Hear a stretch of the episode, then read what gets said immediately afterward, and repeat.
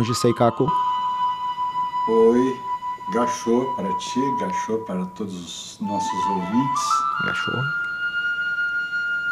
É uma satisfação a gente começar um programa ouvindo uma flauta como essa, né? Que se chama shakuhachi. E que é um, um gênero musical vinculado ao Zen, budismo e a cultura japonesa também, a música japonesa. Normalmente quando a gente ouve uma música dessas, numa flauta dessas, que é uma flauta de bambu, a gente remete já ao Zen budismo. Inclusive aquela cultura parece que já ficou normal aqui no Brasil, em algumas outras partes do mundo também, de vincular aquilo que é simples, que é belo, que é tranquilo ao Zen. Aquela pessoa é Zen. Fulano é Zen. Essa simplicidade faz parte do Zen budismo, Celso? Sim. A simplicidade é uma característica do Zen. Né? Agora é muito interessante porque eu me lembro do, do Daisetsu Suzuki que ele fala que aquilo que é mais simples no final das contas é o mais complexo. Né?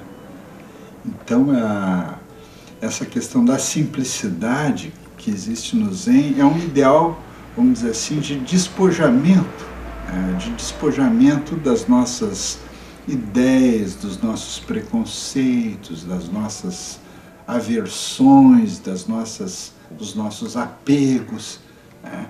que é o trabalho que o, o, o Zen e a prática do Zazen, que é a meditação Zen, trabalham constantemente como a gente pode, uh, pouco a pouco, ir tomando conhecimento e se libertando, às vezes, desses aspectos que são aspectos de uma espécie de condicionamento, é o piloto automático da vida.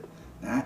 O Zen procura o seguinte: olha, gente, tu tem que deixar o piloto automático. O piloto automático, às vezes, tu pode até pensar, não, é a simplicidade, porque tu nem pensa no que tu está fazendo. Né? Tu age aquilo espontaneamente. Uhum. Mas no Zen tem essa questão de tu aprender a desaprender. Oh.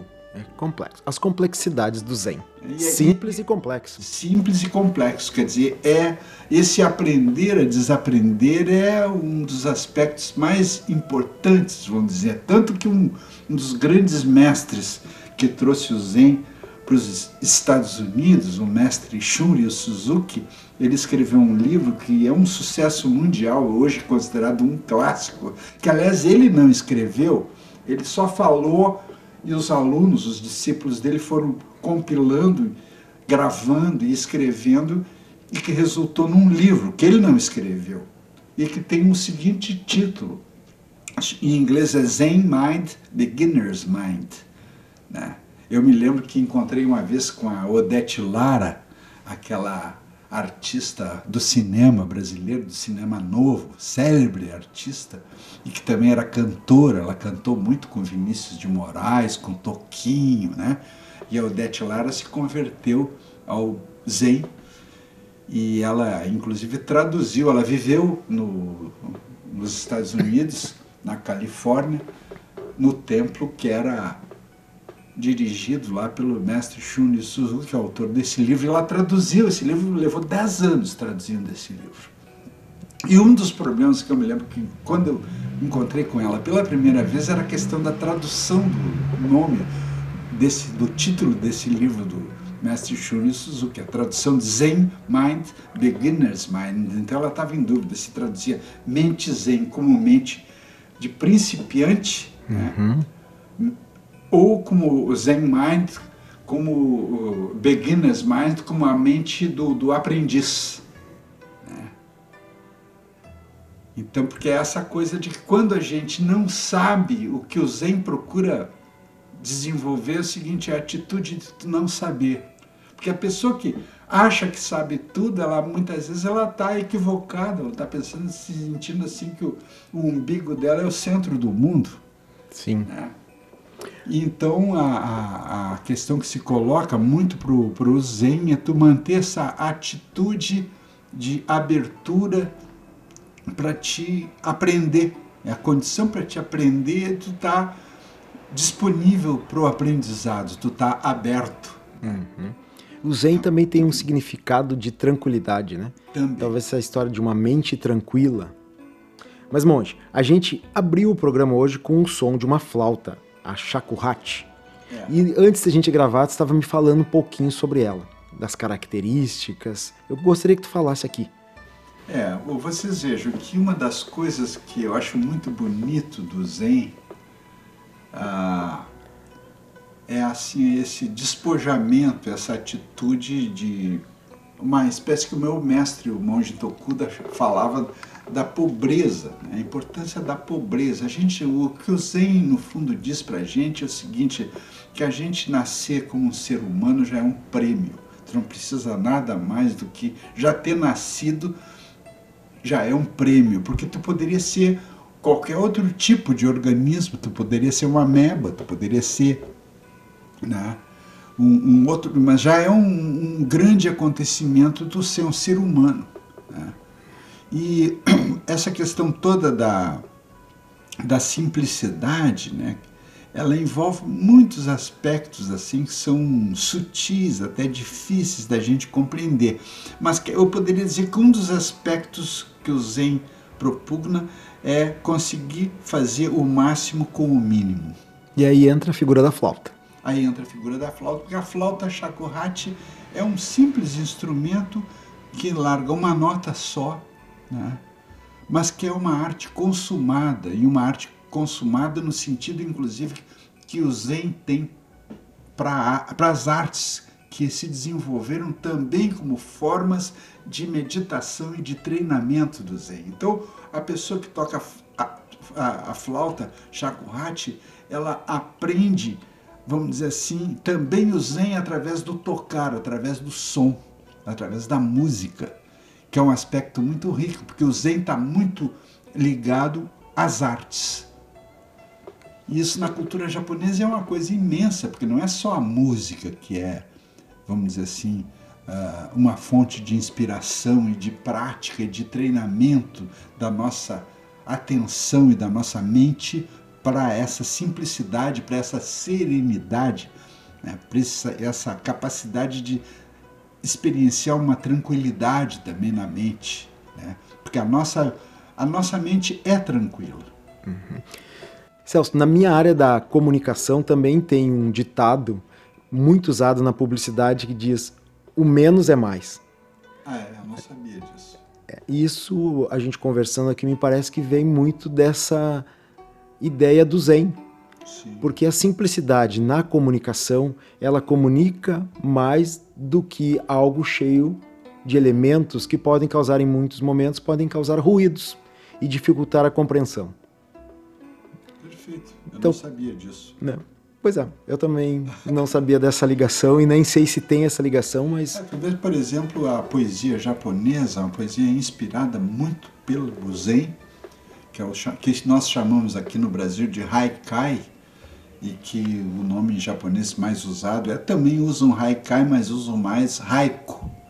É um poema de 17 sílabas tem cinco sílabas no primeiro verso, tem sete sílabas no segundo verso e cinco sílabas no terceiro verso.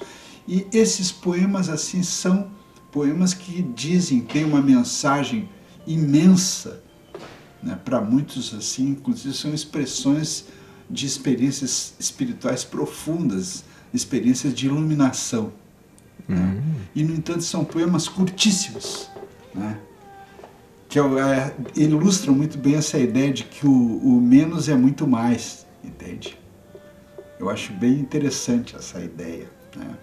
Eu tenho um poema meu que eu uso com a palavra simples, que eu separo, boto simples, quer dizer, o simples é um sim, é uma coisa afirmativa, né? um evento afirmativo, uma coisa simples é um acontecimento afirmativo, que ele diz alguma coisa e que aquela coisa está contida ali.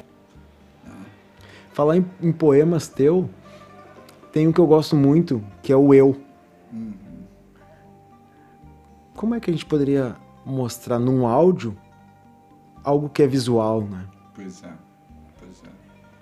O eu, ele está aqui na nossa frente, aqui na biblioteca, eu estou olhando para ele. São duas letras maiúsculas, a letra E e a letra U, grandes, mais de 30 centímetros de tamanho, e cada letra é formado pelas palavras blá, blá, blá, blá, blá, blá, blá, blá, blá. Daria para fazer um eu auditivo, acho talvez me ocorreu essa ideia agora, que talvez blá blá blá. Mas uma das questões assim que são ligadas. Acabamos de ter um momento de criação. Momento de criação. Não, que tu vê o seguinte, que esse poema no fundo é o, ele coloca em prática essa ideia do máximo com o mínimo, né? Porque o que que o, o, o budismo diz assim muito antes do que nós ocidentais temos descoberto isso, que eu acho que ainda não descobrimos completamente, é a relação que a linguagem tem com a configuração de uma ideia do eu, que o eu para o budismo em boa parte é uma questão nominal. O budismo diz que tu vai procurar o eu, tu não encontra. E a meditação é a arte de tu procurar o eu sem encontrar e tu te acostumar a compreender que de uma certa maneira o teu eu não é exatamente esse eu que tu atribui a ele uma, uma objetividade, uma substância. O eu, para o budismo, é um processo que se dá muito vinculado também às convenções sociais e à linguagem, mas que quando vais procurar isso, tu não encontra, porque o eu não encontra o eu. Né? O budismo fala que o eu é uma uma realidade que não é última, que o eu, a iluminação para o budismo de uma certa forma é a descoberta do eu. Mas essa descoberta do eu não representa que tu descubra que realmente o eu existe. Né? É a descoberta que o eu é algo que não, não tem essa natureza que o senso comum atribui de ser algo fixo, de ser uma realidade, de ser um objeto, de ser uma coisa. Sabe o que, que me remete àquela tua obra? E vamos fazer o seguinte: quem estiver nos escutando e ficou curioso, vai lá na página do Zen Palavras no Facebook e nós vamos postar a imagem lá. Acho uma ótima ideia. Aí o pessoal pode matar a curiosidade, tá bom? Uhum, perfeito. Sabe o que, que me remete, Celso? E aí os nossos ouvintes podem concordar ou não aquela obra me remete ao egoísmo. Também. Né? Da pessoa que só fala eu isso, eu aquilo, porque eu fiz aquilo, porque eu sou isso, ou eu tenho isso, pior ainda, e eu tenho aquilo. Então é um eu com muito blá blá blá. Uhum.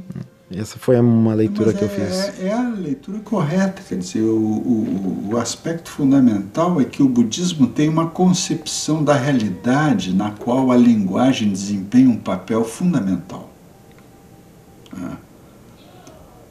E aí entra essa questão que o eu, ele de uma certa maneira, na perspectiva da filosofia budista, é um construto.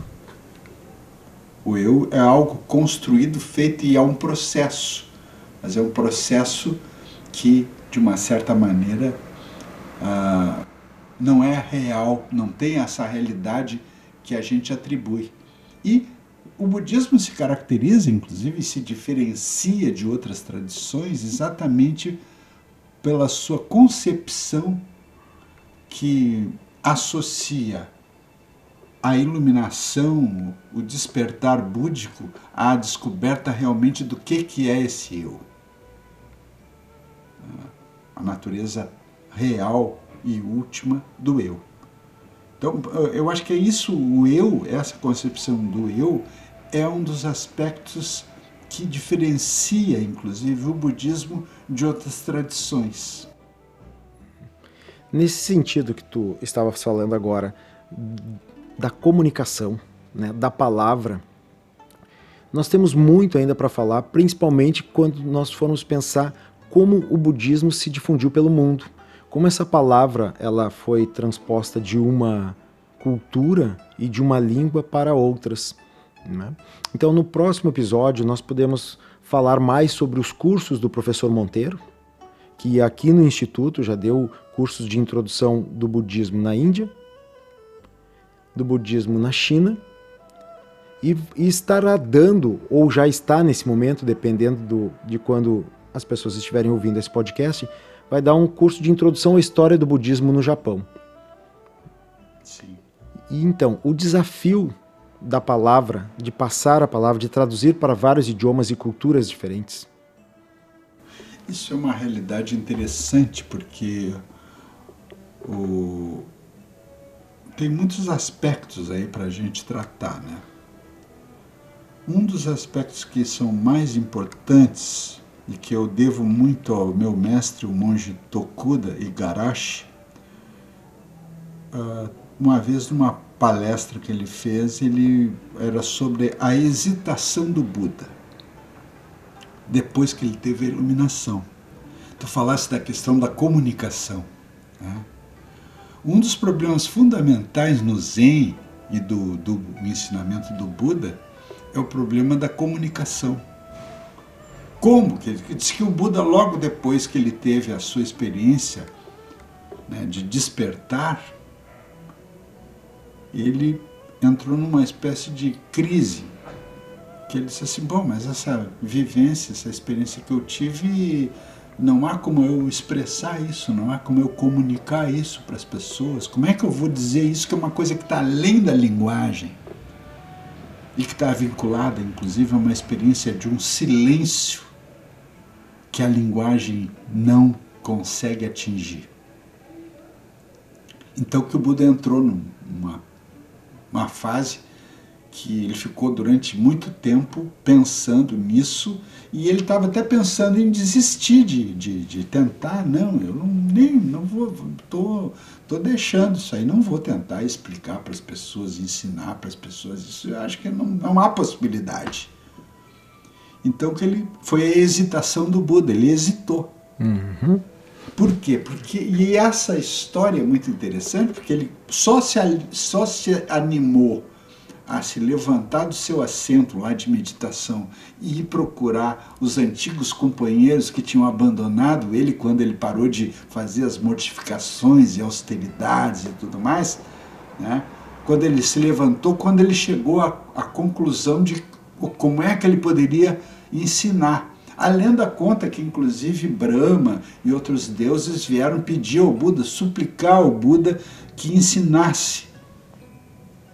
E que aí o Buda, né, uh, diante de toda aquela coisa, alguém conta, falou para ele assim: não, mas o mundo é assim, é como um lago cheio de flores de lótus. Tem umas flores que elas abrem embaixo d'água outras flores que mais acima e outras que vão até a superfície e abrem acima do nível da água. Né? Então que o Buda, com aquela imagem, né, a pessoa que falou com ele, ou Deus que falou com ele, né, o Buda disse, bom, então é o seguinte, algumas pessoas certamente vão conseguir compreender o que eu vivenciei. Então que aí ele se animou a começar a tentar transmitir a sua experiência para os outros. Que na tradição do Zen, essa experiência se veicula sobretudo através da prática da meditação.